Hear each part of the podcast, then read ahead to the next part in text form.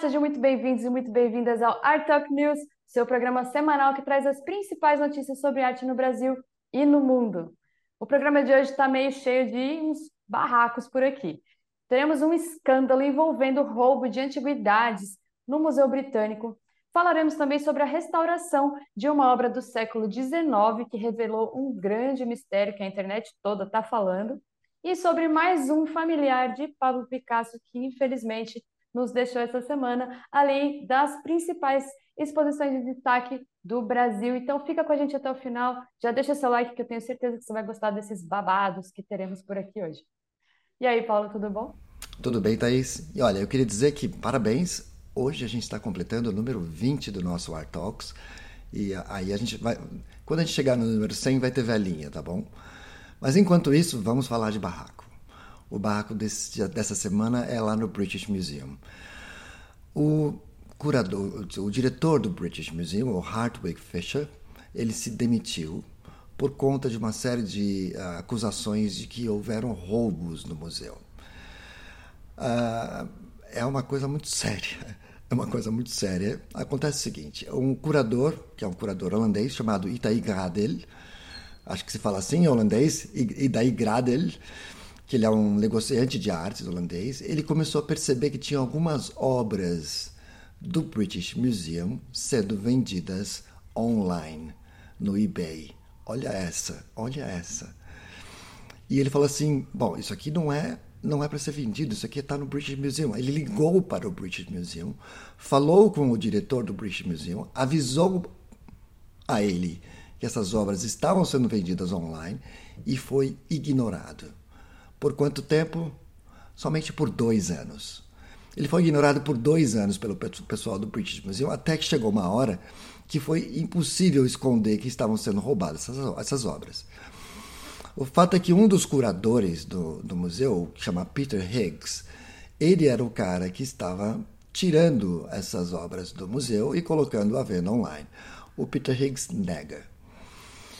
Uh, bom, enfim, o fato é que depois de tanta, tanta gente ser ignorada, não teve mais, e ele falou: olha, realmente vou ter que, que sair do cargo, e até o, o vice-diretor também saiu do cargo. Curiosidades à parte, o Hartwig Fischer, ele não é inglês, ele nasceu em Hamburg, na Alemanha, e ele é o primeiro diretor do Museu Britânico desde o século XIX. Ou seja, eu acho que depois dessa vai demorar um tempo para ter diretores estrangeiros no British Museum. Bom, uma coisa que, já que vamos falar do Hartwig Fischer, ele é o cara que defendia a não devolução das peças de mármore da Acrópolis da Grécia. E ele falou: não, isso aqui tem que ficar no British Museum, não tem que voltar para a Grécia, não. Quanta, quanta besteira em um diretor só. Bom, tá indo, tá indo tarde, deveria ter ido antes, mas enfim, dois anos depois, estima-se que foram tiradas do museu 1.500 objetos. 1.500 objetos é objeto para burro. Tudo bem que o British Museum tem milhões de objetos, mas 1.500 sem sair desapercebido é uma coisa séria. Um fato é o seguinte: conversando com um amigo meu que ele é, é curador, ele já trabalhou em museu, uma coisa que não se pode fazer em momento algum é entrar na reserva técnica de um museu. Para quem não sabe, reserva técnica é onde fica 90% do, de tudo que o museu tem. Só 10% geralmente é exposto, às vezes menos, e o resto fica guardado em grandes cofres com, com abas que você vai tirando e tem quadros, objetos, gavetas, enfim. A reserva técnica é o lugar que o curador vai e retira uma obra para expor. Nunca, em momento algum, é uma questão de ética, um curador pode entrar sozinho em uma reserva técnica. Ele tem sempre que entrar com outra pessoa. Acho que isso não estava acontecendo no British Museum. Isto realmente é um escândalo. É um escândalo. Ou é, ou. Cúmplice. Ou ele tinha um cúmplice, ou os dois estavam levando, né? Bom, isso a gente não sabe. O Peter Higgs está sob investigação, ele nega absolutamente tudo isso ele disse que agora está des, desencantado com as instituições dos museus e ele nega tudo. A, a, a polícia britânica está investigando mais, mais profundamente isso, vamos ver no que vai dar. Eu até ia colocar a foto do Peter Higgs, mas enquanto as investigações estão correndo, ele pode ser, pode ser inocente. O fato é que as obras estavam sendo vendidas no, lá, no eBay. Eu achei curioso o valor. 51 dólares. Fala sério. O que, que, é isso? Bom, eu não sei o que era o que estava sendo vendido, mas bom. Não, são coisas de valor imensurável, né, na verdade. Mas a questão que eu achei interessante é que esse caso acabou descortinando, assim, dando um espaço para aquilo que o Museu Britânico tanto teme, né? Que é justamente essa, esse pedido de devoluções de, de antiguidades que pertencem a outras nações. Por exemplo, as autoridades da Nigéria e da Grécia. Da Grécia que você acabou de falar, né? Das peças do Partenon que eles já voltam. Ah, então está sumindo peça, então devolve aqui o nosso, os nossos mármores. E aí também esse, as autoridades da Nigéria pedindo é, peças de bronze de Benin, né, que também já é um pedido antigo que o Museu Britânico se nega a devolver assim veementemente. Feiam, né? Sim. A história da Grécia, eles falam o seguinte, que quando essas peças saíram da Grécia, a Grécia estava sob domínio do Império Otomano. E o Império Otomano liberou para os ingleses fazerem a pilhagem lá. Então estava tudo certo. Na época foi legal, e a, a história mudou e agora eles não querem devolver. Que, que, que assunto. E não, e pior, hein? Ah, não, é que a, a, agora a Inglaterra não faz mais, mais parte da União Europeia, mas fazia parte da União Europeia. Imagina um parceiro da União Europeia não querendo devolver para outro parceiro da União Europeia. Muito feio. Eu acho que isso aí ainda vai render muita história. Vai, eu acho que vai estar tá muito, vai ter muitos capítulos do Art Talks que a gente vai falar sobre esse assunto, tenho certeza. Não percam nos próximos capítulos. e agora, agora vamos para os Estados Unidos. Bom, durante muitos anos, uma pintura do século XIX que traziam três crianças brancas, um retrato muito comum, manteve um grande segredo que a internet toda está falando nos últimos dias. O fato é que, após a limpeza e a restauração dessa obra, surgiu uma figura de um jovem negro escravizado que chamou atenção dos pesquisadores, de museus, de historiadores e até mesmo de grandes casas de leilões pelo mundo. A repercussão foi tanta que o quadro vai ser exposto em breve no MET, que é o Metropolitan Museum of Art em Nova York. Mas nem sempre essa obra foi tratada assim com tanto carinho, tanta atenção e tanto cuidado, então vamos entender o que aconteceu e senta que lá vem a história. Tudo começou quando um colecionador chamado Jeremy Simen viu na internet uma obra chamada Belisaire. É isso mesmo, Paulo? Em francês, Belisaire? Uhum. Do, do pintor Jacques Aman. A obra trazia então essas três crianças brancas e um jovem negro, e deixou esse colecionador muito intrigado, já que são razoavelmente raras, na verdade, extremamente raras, as pinturas que trazem o povo negro escravizado, e ainda mais em uma posição de destaque, como estava nesse quadro. E aí, durante a sua pesquisa, ele encontrou uma outra imagem desse mesmo quadro, mas sem essa figura do negro, desse jovem negro escravizado. E aí que ele ficou mais intrigado ainda com essa história e começou a pesquisar. Ele foi rastreando os passos do quadro até encontrar a pintura em uma coleção particular, foi lá e comprou a obra. Ele, muito curioso, então contratou uma historiadora especializada em investigar a vida de indivíduos escravizados. Ela descobriu a identidade desse indivíduo e também de todos os outros que estão no quadro. Ele, então, como acabei de dizer, se chamava Belisaire. E quem foi Belisaire? Ela descobriu que ele nasceu em 1822 e quando ele tinha seis anos ele foi vendido junto com a sua mãe para fazer trabalhos domésticos para um casal chamado Frederick e Coralie Frey, que possuíam várias outras pessoas negras escravizadas. Os registros sugerem então que ele foi pintado por volta de 1837 a 1840, quando esse jovem tinha 15 anos e ele foi a única pessoa do quadro que sobreviveu até a idade adulta, as outras três crianças faleceram ainda é, adolescentes. O último registro de Belisaire está nos alistamentos da Guerra Civil norte-americana e a partir daí não se sabe mais o que aconteceu com ele. Na década, então tá, então foi foi pintado esse quadro ali em 1837 da família pela família Frey. E aí, na década de 50, um homem chamado Eugene Grasser, que era então tataraneto desse dessa família Frey, encontrou esse quadro no sótão de uma tia idosa dele, achou a obra bonita, interessante, amarrou em cima do carro dele junto com uma outra obra e guardou na sua garagem. E ali o quadro ficou por 20 anos encostado. A família então se decidiu, é, decidiu se desfazer do quadro, porque ele meio que não combinava com a decoração da casa deles, e resolveram doar esse quadro para o Museu de Arte de, de New Orleans. Mas é importante pontuar que quando essa obra chegou no Museu de New Orleans, ela só tinha as três crianças, não tinha aquele jovem negro. E ninguém sabia também quem eram essas crianças e também não sabiam nem quem tinha sido o artista que pintou essa obra. A equipe do museu não deu muita bola para o quadro e ele guardou e foi, ele foi guardado por mais 32 anos na reserva técnica do Museu de New Orleans. Até que o museu fez uma avaliação do quadro e percebeu que ele estava muito danificado, e a gente sabe que para fazer uma restauração do quadro não é uma coisa barata e nem simples, requer um certo investimento, e eles achavam que não valia muito a pena, foram lá e leiloaram o quadro. A obra foi arrematada por 6 mil dólares para um negociante de antiguidades experiente que talvez tenha batido o olho ali e tenha visto que podia ter alguma coisa escondida por debaixo de algumas camadas de tinta. E ele pediu, comprou o quadro e pediu para uma conservadora, é, restauradora, ir lá e fazer então a restauração da obra. E quando ela limpou o quadro, tchanã, lá estava o garoto. Esse negociante então vendeu a pintura para um negociante, um colecionador particular, que foi quem vendeu essa última vez, essa última venda para esse pesquisador Simin, que a gente começou lá a história em 2021. Uma das partes interessantes da história é que quando o Museu de New Orleans descobriu a pintura que surgiu de Alvin Negro, eles quiseram comprar de novo a obra, mas aí eles demoraram tempo demais e a obra foi vendida para esse Simin.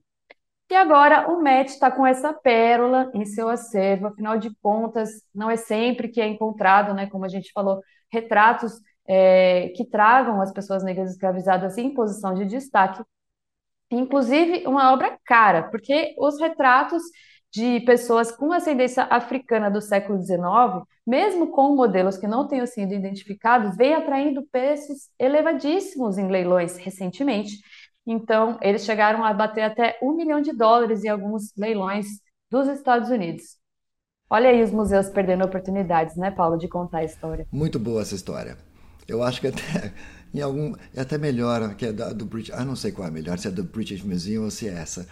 Realmente a história é boa e sempre que você compra uma obra, se você puder fazer uma radiografia dela, é sempre muito bom, porque você consegue ver coisas fantásticas, né? Aliás, uma curiosidade é que aquela a obra a mais famosa que está no Museu do Ipiranga hoje, quando ela foi radiografada, elas perceberam que a posição dos cavalos ah, no grito de independência eram outras, tinham burricos que não estavam lá, estavam lá e foram tirados, cabeças que foram colocadas. E foi o que aconteceu dessa vez, né? Tinha uma pessoa que foi pintada por cima. Isso lembra muito a antiga União Soviética, né? onde as pessoas eram apagadas, as pessoas menos interessantes para a época eram apagadas das fotografias. Muito boa essa história, gostei. Pois é, o Matt agora quer se aprofundar ainda mais e, inclusive, descobrir o porquê que ele foi apagado, por quem ele foi apagado. Então, também aguardem os próximos capítulos dessa história. Muito boa. Muito boa mesmo. Bom, para quem acompanha a gente, já deve saber que a gente falou sobre a Françoise Gillot. A Françoise Gillot era a antiga mulher do Picasso, que morreu aos 101 anos, em junho desse ano. E agora, infelizmente, foi o filho dela, o Claude Picasso, que era o filho caçula. A Françoise Gillot teve dois filhos, a Paloma Picasso, muita gente conhece porque ela era uma designer de moda, ou é uma designer de moda, e teve até um perfume famoso, o, o Picasso Paloma, enfim. E o Claude, o Claude ele era ele era um jornalista, fotojornalista, desculpa. Ele trabalhou também com cinema, mas é sempre complicado ser filho de Picasso, porque o Picasso foi tão importante que termina que os filhos terminam vivendo à sombra de uma pessoa tão importante. O Claude Picasso, apesar de não ter uma carreira de sucesso como fotojornalista, ele terminou tendo uma carreira de sucesso gerindo o patrimônio do pai. Mas é importante entender um pouco dessa história, porque quando a Françoise Gillot fez aquele livro da vida que ela teve com o Picasso, o Picasso ficou muito bravo, muito bravo. E teve um litígio nessa história. e ele não reconheceu os dois filhos, nem o, nem o Claude, nem a Paloma. E teve um processo judicial de reconhecimento de paternidade, e o Claude e a Paloma ganharam esse processo. E o mais interessante é que depois, quando o Picasso morreu, o Claude terminou sendo o, a pessoa, o gestor desse patrimônio todo. As causas de como o Claude morreu a gente não sabe ainda, mas ele morreu uh, em, na, uh, na Suíça, onde ele morava. E é interessante porque ele foi o cara que fez com que o Picasso tivesse todo o reconhecimento. Ele foi o responsável por descobrir quais eram as falsificações, quais não eram as falsificações. Ele até conseguiu vender a marca Picasso para a empresa Peugeot Citroën, e quem não sabe, né, que teve o Xara Picasso, até vendido aqui no Brasil, o Claude que organizou isso. Ele foi um pouco criticado pelos irmãos, porque ele terminou dizendo que, bom, você está usando um nome muito importante para uma venda comercial. Mas, eh, enfim, foi certo. O fato é que o governo francês reconheceu a função importante do Claude Picasso e deu a medalha de mais alta honra da, da França, que é a Légion d'honneur, em 2011. E hoje, enfim, o Picasso não está mais entre nós, o filho Claude. E essa é a história. Alguma coisa a adicionar, Thaís? Para quem ficou o espólio? Para es... Paloma? O espólio ficou não só para Paloma, mas ficou para as outras, os outros irmãos de outros filhos também. Porque o, o Picasso, o Claude Picasso tinha meios irmãos, porque antes da, da François Gillot, o Picasso foi casado com uma dançarina russa, que era a, deixa eu ver se eu anotei aqui, Olga Kolkolova, que morreu em 1975, e deixou duas filhas, ou dois filhos, o Wildemeier Picasso e a filha Marie-Thérèse Walter. Então, ficou para o resto que para os restantes da família. O Claude Picasso tinha dois filhos e, obviamente, eles vão fazer parte desse espólio, né? Nossa, trabalheira, hein, ser filho do Picasso. Já pensou? Pois, pois é, trabalheira ser filho de uma pessoa que teve muito sucesso na vida. Porque teve uma vida confusa pessoal, né? De muitos casamentos, de muitos filhos. Sim, sim. Mas enfim, paciência, as pessoas vão em um momento ou outro da vida e particularmente ele foi muito bom na gestão desse espólio do pai. Muito bem. Vamos para as exposições do Brasil? Vamos lá. A Arte 132 Galeria apresenta a mostra Andar pelas Bordas, bordado e gênero como práticas de cuidado, trazendo a produção artística em bordado com obras de 41 mulheres artistas e seis coletivos de bordadeiras. A ideia é explorar as várias potencialidades estéticas e políticas do bordado. A exposição vai até dia 21 de outubro em São Paulo. Para celebrar os 30 anos do Jardim das Esculturas do MAN, o Parque do Ibirapuera apresenta cinco novas obras. O MAN inaugurou esse parque de esculturas em 1993 com um projeto do Roberto Burlemax e do Haruwashi Ono, destinado a uma exposição longa do acervo do museu. Muito legal, quem puder ver, isso é gratuito. O Centro Cultural do Banco do Brasil do Rio de Janeiro inaugura a exposição Evandro Teixeira, Chile, 1973, com cerca de 160 fotografias de um dos principais nomes do fotojornalismo brasileiro.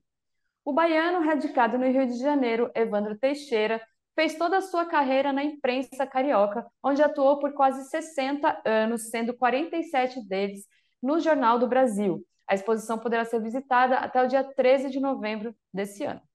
O artista carioca Maxwell Alexandre inaugura sua nova exposição individual Novo Poder, Passibilidade Miss Brasil, na casa SP Arte. É o novo espaço permanente da SP Arte em São Paulo. A exposição é realizada em parceria com a Galeria Milan, que também representa esse artista. A visitação dessa exposição vai até o dia 7 de outubro. E para finalizar, o baiano Mestre Dicinho realiza a sua exposição individual em São Paulo, na Sé Galeria o expoente tropicalista e figura destacada da contracultura brasileira, Dicinho irá apresentar uma série de relevos e esculturas com enfoque em suas abstrações e figurações de animais. A exposição vai até o dia 21 de outubro. Sabe que eu gostei das notícias de hoje? Eu achei que todas elas tinham. Todas elas podiam ter um Art Talks próprio, né? Todas elas a gente poderia desenvolver por uma hora. Realmente eu achei interessante. Pois é. E recomendo, inclusive, que vocês deem uma olhada é, nas esculturas que estão, que vão ser, que foram inauguradas agora lá no Mano, Parque do Ibirapuera. Quem está em São Paulo ou quem vai passar por São Paulo aí nas próximas semanas e meses, que vai ficar por um tempo aí essas, essas esculturas, vale a pena dar uma olhada, muito lindas. E realmente, todas essas notícias muito boas você encontra completas também no nosso site, não deixa de visitar. Legal. Quarta-feira vai ter a, a SP Art Rotas Brasileiras. Então eu vou estar lá na abertura. Vou ver se eu faço alguns vídeos para a gente poder mostrar aqui no próximo Art Talks News. Quem for lá encontrar com o Paulo, cutuca ele, tira uma selfie. Isso. Me faça me sentir importante. Pode me chamar, que eu adoro fazer selfie. eu vou, eu vou até, vou até maquiado para ficar bem na sua foto do seu selfie. Por favor, posso, pode me parar. Pentei o cabelo. Isso, vou pentar meu pouco cabelo aqui. Me pare, porque eu vou curtir, tá? Não tem problema nenhum. Muito bem, muito obrigada a todo mundo que nos acompanhou até o final. Se você está nos acompanhando pelo YouTube, não deixe de se inscrever aqui no nosso canal para não perder nenhum vídeo. Curte esse vídeo também para dar aquela força. E se você nos acompanha pelo podcast, recomende o nosso programa para algum artista ou alguma artista que também vai gostar. E até a próxima. Obrigado, pessoal. Até a próxima.